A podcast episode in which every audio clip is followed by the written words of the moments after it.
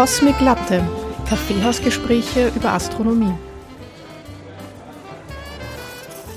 Hallo und herzlich willkommen zu Cosmic Latte. Heute ist wieder mit dabei Eva. Hallo, hallo. Eva. Hallo Theresa, hallo. Die Ferien neigen sich dem Ende zu. Wir sind schon so gut wie zu Ende. Ja, kann man eigentlich sagen. Und jetzt fängt das neue Semester wieder an neue Vorlesungen und alles. Ja, hast du dich schon vorbereitet? Ja, natürlich wirst du schon das Vorlesungsverzeichnis und alles ähm, ja, klar. geschmückert haben. Natürlich, da habe ich schon mal drauf geschaut. Was machst du? Weil ich ähm, muss ja zugeben, nachdem ich ja schon ewigen Zeiten im, im Bachelor herumdümple, habe ich ja keine Ahnung, was man im, im Master so macht. In welchem Mastersemester bist du ja eigentlich? Du hast mich ja total überholt. ja, ich bin jetzt gerade im dritten Semester im Master die Vorlesung, die ich nächstes Semester machen werde, ist über Planeten und Exoplaneten. Und das ist so ein Wahlpflichtmodul. Also im Master gibt es dann so Wahlpflichtmodule, die man machen muss, wo man sich auch wieder einen Teil aussuchen kann. Und dann gibt's noch äh, Vertiefungen, wo es dann ganz viel zum Auswählen gibt. Da gibt's ganz viele verschiedene Lehrveranstaltungen. Aber da, da bin ich mir noch nicht ganz sicher, welche ich dann jetzt Endeffekt mache oder Klingt gut und gleichzeitig, ähm, ja, ich finde es halt auch immer ganz spannend, die Sachen. Aber es ist super, dass du Exoplaneten angesprochen hast. Weil, ja. ähm, ich weiß nicht, ob du es gesehen hast, ähm, aber es gibt tatsächlich dieses Semester ein, ein Seminar zu eben Exoplanetensysteme und in diesem Zusammenhang über Sinn oder Unsinn der Titius-Bode-Reihe. Und ich weiß nicht, wie es dir geht, aber als ich das gelesen habe, ging ich so, what, Titius Bode-Reihe. Flashback ja. zur Einführungsvorlesung. Voll, oder? Das ist schon ewig nicht mehr vorgekommen im Studium. ich glaube, als, ähm, ja, als Nicht-Astronomiestudent kennt man die Titius Bode-Reihe wahrscheinlich auch gar nicht, oder? Wahrscheinlich nicht. Kanntest du es vorher? Nein, ich habe ich es vorher nicht gekannt. Also ich möchte es noch ganz kurz eben erklären, was das eigentlich ist. Also im Prinzip geht es ja darum, dass man eine Regelmäßigkeit, ein Gesetz findet, eine Formel und damit die Abstände der Planeten zu dem jeweiligen, also zur Sonne eigentlich bestimmen möchte oder wollte. Und diese Folge ist aber im Prinzip eine, eine Zahlenspielerei. Und äh, wenn du dich erinnerst ähm, an die Einführungsvorlesung, ich war dann ein bisschen enttäuscht, also wie ich dann irgendwie so gehört habe, dass das eigentlich irgendwie ein ziemlich cooles Ding ist.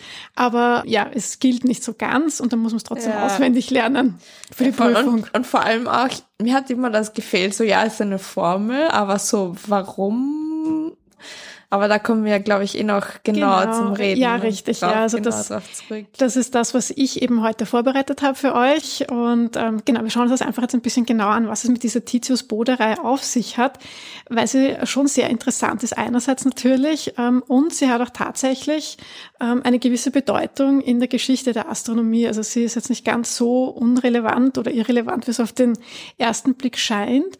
Und noch dazu wollen wir uns ansehen, ähm, welche Rolle sie heute noch spielen kann, wenn es nämlich darum geht, extrasolare Planeten zu entdecken, also Planeten, die außerhalb von unserem Sonnensystem sind. Und da hat sie tatsächlich ähm, ja, also auch 200 Jahre später äh, noch immer eine gewisse Bedeutung.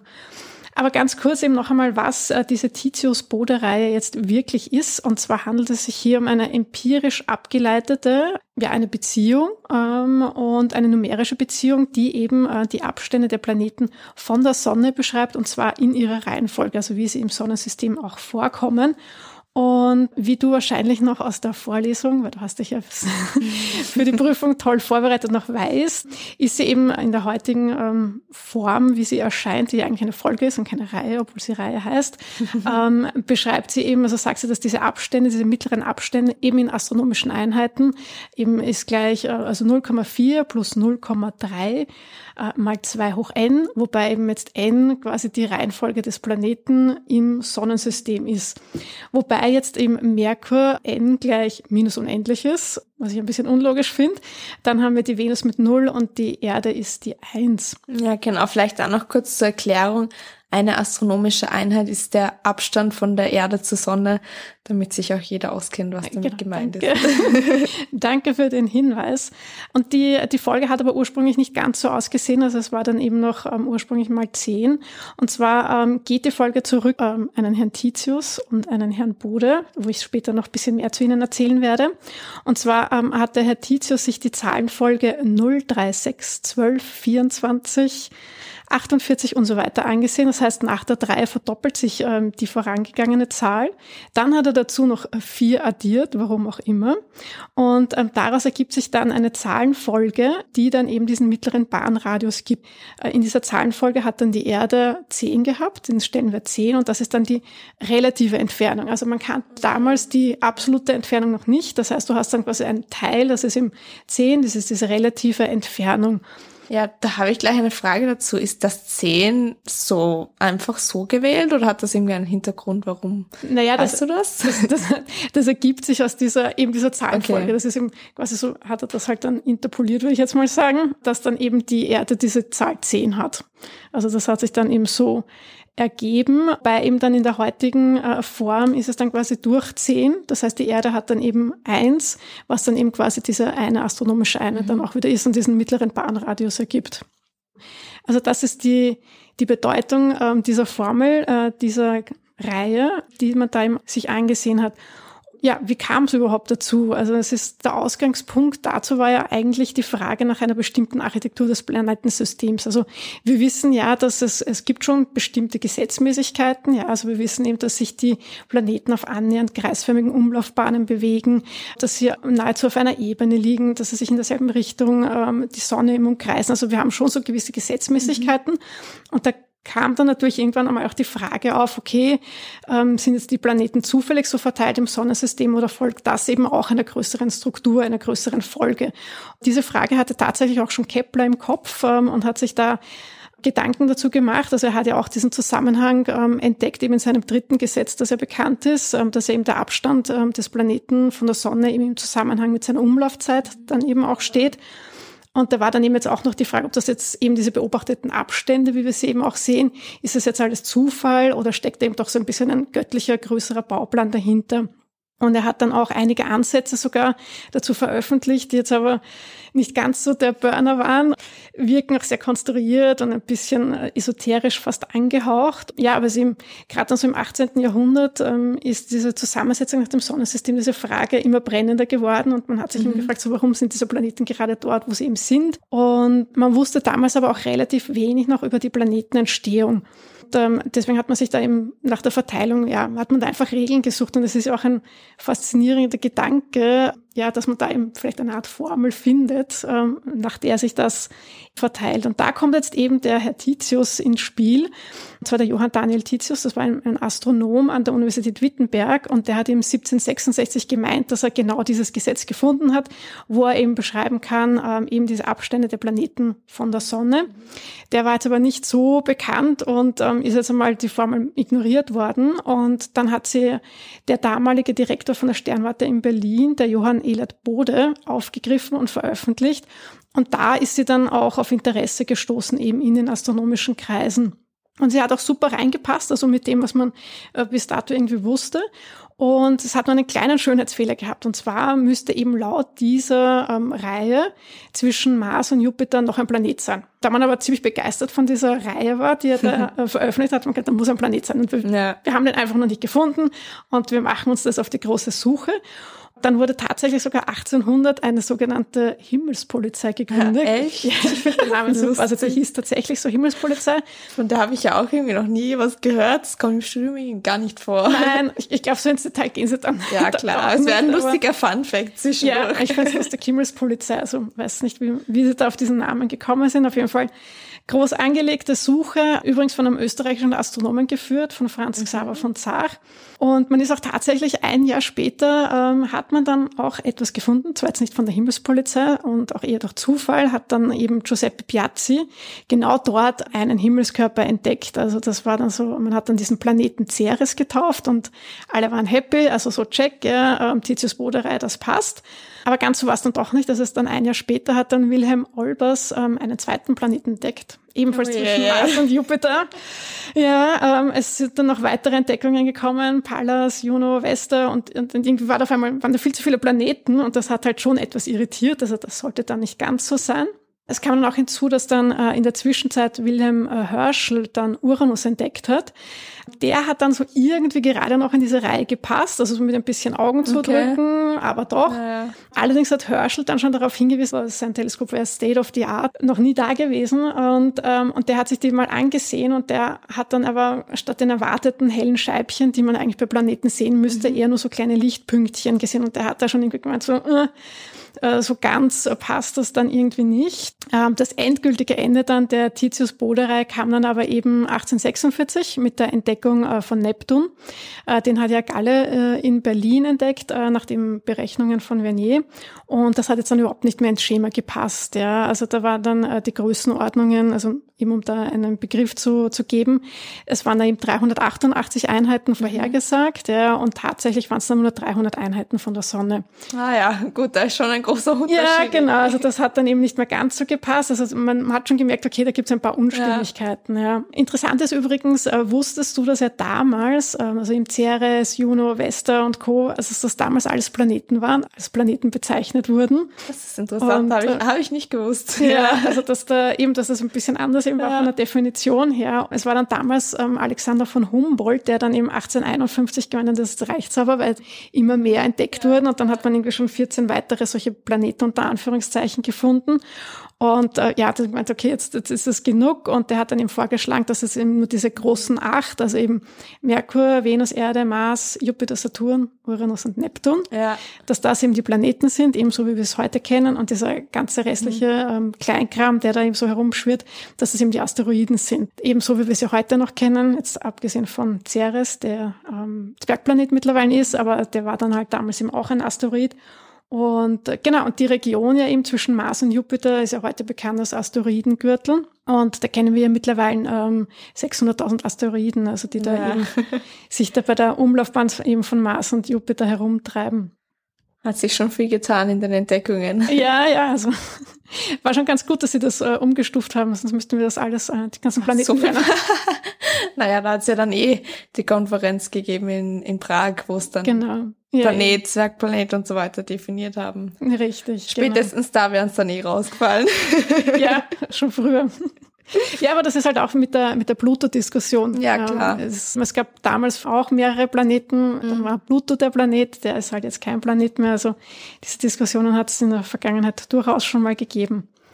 Aber zurück eben zur Titius-Bode-Reihe, die sich jetzt eben als Zahlenspiel herausstellte, weil eben dieser physikalische Hintergrund äh, gefehlt hat. Ja, also es war also ein bisschen dieses Motto, was nicht passt, wird eben passend mhm. gemacht. Und es hat zwar auf den ersten Blick funktioniert, aber eben nur deswegen, weil im Titius diese Parameter dementsprechend halt hingebogen hat und ähm, einige Ungenauigkeiten ignoriert hatte. Ja.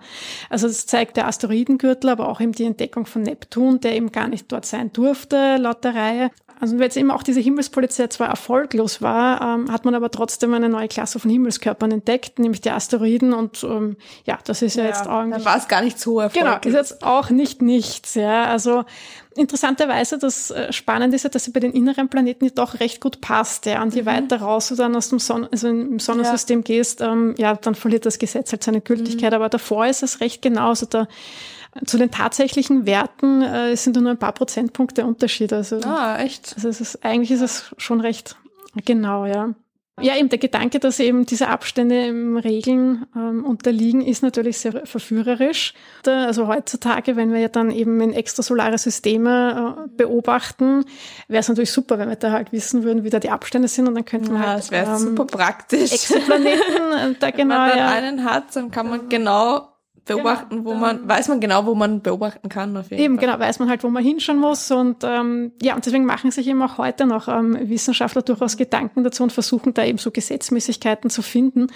Ich habe da auch äh, ein bisschen recherchiert, also es gibt auch Papers und, und, und mhm. Studien dazu. Ähm, als Beispiel gab es äh, 2013 von zwei australischen Wissenschaftlern ein, ein Paper, und zwar von äh, Timothy Bouver, ich hoffe, ich spreche den richtig aus, und äh, Charles Lineweaver äh, mit dem Titel Exoplanet Predictions based on a Generalized Titus-Bode Relation.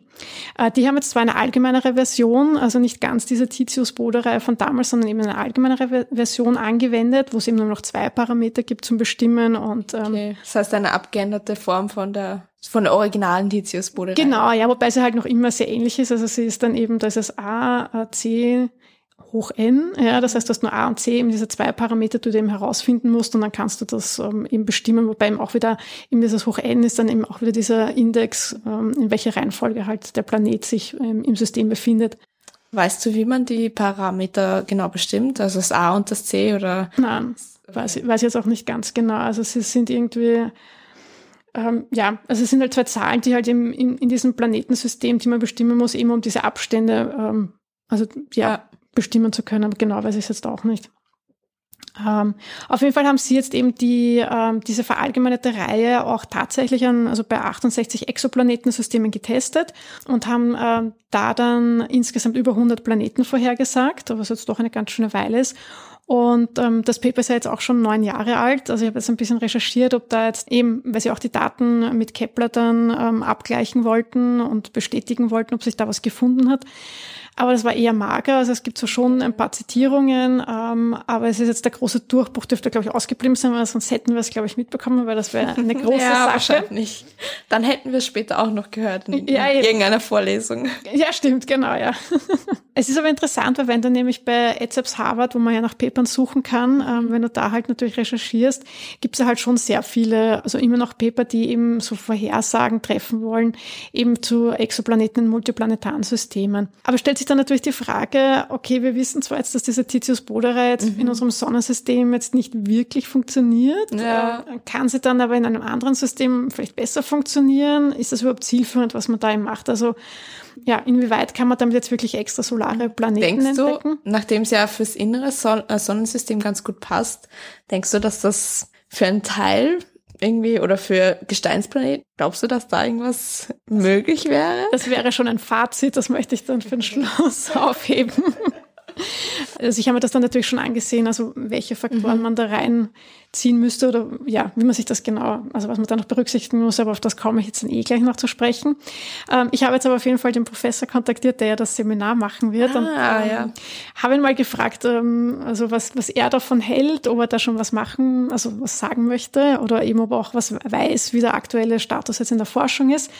Er hat mich gleich darauf eingeladen, das Seminar doch zu besuchen. Und hast weil, du vor, es zu besuchen? Ich weiß es nicht, weil ich habe ja an und für sich meine Vertiefungsseminare schon. Also ich musste mir noch überlegen, wie ich es mir anrechnen lassen kann. Naja, wenn du den Master noch machst, kannst du das für den Master anrechnen lassen. Ja, also das geht auf jeden Fall. Der ist noch so weit weg bei mir. Ich muss mal schauen, dass ich meinen Bachelor fertig bekomme. Aber reizen würde es mich tatsächlich schon, weil ich ja... ja ähm, interessant wäre es auf jeden ja, Fall. Ja, vor allem ich habe jetzt das Thema halt recherchiert und es ist wirklich spannend. Also ja. es, ist, ähm, es, es hat natürlich seinen Reiz, um da was zu suchen, ja. Und, ähm, und eben, er hat auch gesagt, dass sie halt diese Validität der Titius-Bode-Reihe, dass sie das eben besprechen werden und da dann eben auch die Schlüsse daraus ziehen wollen. Ja, ich glaube, er wollte einfach nicht spoilern für das Seminar. Schade. Aber er hat mir halt schon auch gesagt, dass halt seine Meinung jetzt ist, dass eben diese Zahlenreihen dass man das natürlich finden kann. Ja. Also wenn du weißt es ja selber, wenn du einen Datensatz hast, ja, dann kannst du das irgendwie interpolieren und kannst du das fitten, dass du halt dann auf eine, auf eine Reihe kommst, ja, wo du dann vielleicht ein Gesetz ähm, vermutest. Ja. Mhm. Aber er meint eben auch, dass das alles mit Einschränkung halt zu genießen ist, weil das halt doch eine gewisse Willkür eben hat. Und in Wahrheit muss man eben schauen, ob es dahinter jetzt wirklich ein physikalisches Gesetz gibt. Ja. Und ich glaube, das ist jetzt auch dieser größte Knackpunkt an dieser Geschichte dass dieser physikalische Hintergrund fehlt. Ja. Ähm, wir kennen jetzt auch noch nicht alle Details in der Planetenentstehung ja, und warum jetzt eben ähm, diese Abstände wie zustande kommen. Ja, dass jetzt diese Planetenentstehung auch jetzt so derart geordnet ähm, ablaufen sollte, dass wir diese Regelmäßigkeit haben, ist halt dann schon noch ein, ein bisschen unwahrscheinlich. Ja, ja klar, ich meine, wenn es nicht mal aufs Sonnensystem zutrifft, oder halt ja, nur ja, auf einen Teil vom ja. Sonnensystem. Ja, und es gibt ja auch total viele ähm, Parameter, die jetzt diese Planetenentstehung auch beeinflussen. Ja. Also mhm. da hast du einerseits mal diesen, klar. diesen Nebel, aus dem alles entsteht, dann eben, wie stark ist jetzt dieser Stern, der da leuchtet, wie stark ist der, dieser Sternenwind, ist es jetzt ein Einzelstern oder ein Doppelsternsystem? Also da gibt es einfach auch total viele Parameter, die man da berücksichtigen muss, die dann natürlich einen Einfluss haben. Ja. Und noch dazu kommt, dass jetzt diese Entstehung von Planeten ist ja ein chaotischer Prozess. Ja. Also, mhm, genau. Und da ist halt ähm, die Frage, Frage, ob das eben so eine simple Regel ja überhaupt existieren kann. Ja, also weil du hast dann ja auch diese planetare Migration. Das heißt, wenn eben das alles entsteht, ist diese protoplanetare Scheibe und dann hast du ähm, ja die stoßen zusammen, werden aus dem System geschleudert, ähm, werden wieder zerstört. Also das war ja auch bei mhm. unserem Sonnensystem am Anfang so. Also Stichwort auch Mondentstehung und das alles. Ja, also das ist ja ein extrem dynamischer, chaotischer Prozess und dass der dann aber wieder in so eine Ordnung reingeht, dass du dann etwas ableiten kannst, ist halt dann in so einer simplen Formel nämlich auch, ja, ist dann halt wahrscheinlich wieder ein bisschen unwahrscheinlich. Ja, und dann, ich habe es eh schon kurz erwähnt, ist es dann natürlich auch noch dieser Aspekt mit den Asteroiden, die in der Reihe berücksichtigt mhm. werden. Das heißt, du hast dann, das ist halt jetzt schon ein bisschen ein ziemlicher Schönheitsmakel eigentlich in der Geschichte, ja, dass du halt diesen Asteroidengürtel oder Asteroiden berücksichtigst. Ähm, das heißt, du berücksichtigst einen Platz, wo ja eigentlich kein Planet ist, ja. Und es war auch früher kein Planet dort, ja, ähm, weil da einfach zu wenig Material ist. Also das weiß man, dass da nie ein, ein Planet war, der dann vielleicht zerstört wurde oder sowas, mhm. ja. Weil einfach der Jupiter da ist. Also der ist einfach zu groß und der hat diese gravitative Störung und diesen Einfluss und der verhindert dort eigentlich, also an dieser Stelle einfach Planetenbildung. Und das ist dann auch schon der nächste Punkt, der vernachlässigt wird in der Reihe, das ist nämlich die Masse, ja, weil das ist wirklich ein wichtiger Parameter, wo dann wirklich ein Planet sich überhaupt aufhalten kann. Ja. Und eben beim Jupiter sieht man ja, dass das eben diese riesige Masse ist, die da diese Planetenstörung einfach da äh, stören würde, weil du einfach diese wechselseitigen gravitativen Störungen dann hast. Ja. Mhm. Und da gibt es dann einfach Stellen, wo sich Planeten aufhalten können und wo eben nicht. Ja. Und wenn du da jetzt eine Gesetzmäßigkeit ableiten willst, dann musst du halt genau das aber auch berücksichtigen. Ja. deswegen ja, natürlich ist es halt ähm, spannend oder es wäre super, wenn man so eine Vorhersage treffen könnte, wie eben diese Planetensysteme ja. Aussehen. Aber ja, es ist halt ein bisschen schwierig. Ja. Also ähm, ja, du kannst immer irgendeine so Formel ableiten, wirst das wahrscheinlich immer ja. finden, aber ja, aber es ignoriert dann, also wenn es diesen physikalischen Mechanismus ignoriert, dann ja, dann ist es halt eine nette Zahlenspielerei, aber eben nicht mehr, ja. Und dann bleibt es halt einfach nur ein Versuch. Ja, mhm. ja klar. Ja. Wobei natürlich wäre es halt noch cooler, wenn es dann diese Planetenentstehung auch noch äh, berücksichtigt. Also wenn es eine mhm. Formel ist, die halt dann wirklich, wo das zugrunde liegt, das wäre ja super. Ah, das wäre also, super, das würde dann sehr viele Rätsel auch irgendwie lösen. Genau, ja. Aber ja, das ist träumen darf man, aber ich glaube, man muss da einfach auch ein bisschen aufpassen, dass das halt dann, dass es halt nicht willkürlich ist. Ja. Also dass man dann einfach eine nette Formel ableitet und sollte da auch einen physikalischen Hintergrund haben. Ja, eben, genau, ja. Sonst ist es halt Zufall, ja. Und ja, dann bringt es uns eigentlich auch nicht weiter. Ja. Also, genau. Aber es ist auf jeden Fall also ein super spannendes Thema, hätte ja, ich sel selber nicht gedacht. Ja. ja, vielen Dank. Jetzt habe ich auf jeden Fall was dazugelernt und ich bin gespannt, ob da noch was in Zukunft kommt, ob das weiter irgendwie geforscht wird in diese Richtung oder ob das eher noch verworfen wird. Oder vielleicht finden wir ganz was anderes, wer weiß. Ja. Es wird halt ein bisschen zwiespältig auch ähm, gehandhabt. Also es ist also ähm, manche ähm, Magazine, also Journals, wissenschaftliche Journals nehmen halt solche Papers gar nicht an. Wobei ich denke mal, es ist, es ist natürlich schon interessant, sich das immer wieder anzuschauen. Ja, vielleicht stößt man ja mal was, aber wie gesagt, das ist halt mit Vorsicht zu genießen. Ja. Und machst jetzt das Seminar? also am Überlegen bin ich schon. ist auf jeden Fall interessant. Mal schauen, ob es in meinen Stundenplan reinpasst. Naja, Masterarbeit sollte man dann auch mal schreiben. ja, das darf man auch nicht unterschätzen, ja. Gut, dann bis zum nächsten Mal. Falls ihr Fragen habt, könnt ihr wie immer uns kontaktieren per E-Mail oder Instagram, Twitter und wir freuen uns aufs nächste Mal, wenn genau. ihr wieder dabei seid. Bis zum nächsten Mal. Bis zum nächsten Mal. Tschüss. Tschüss.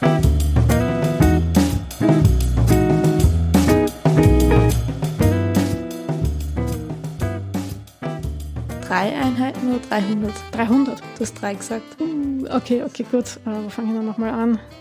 Jetzt weiß ich nicht, was ich da alles gesagt habe.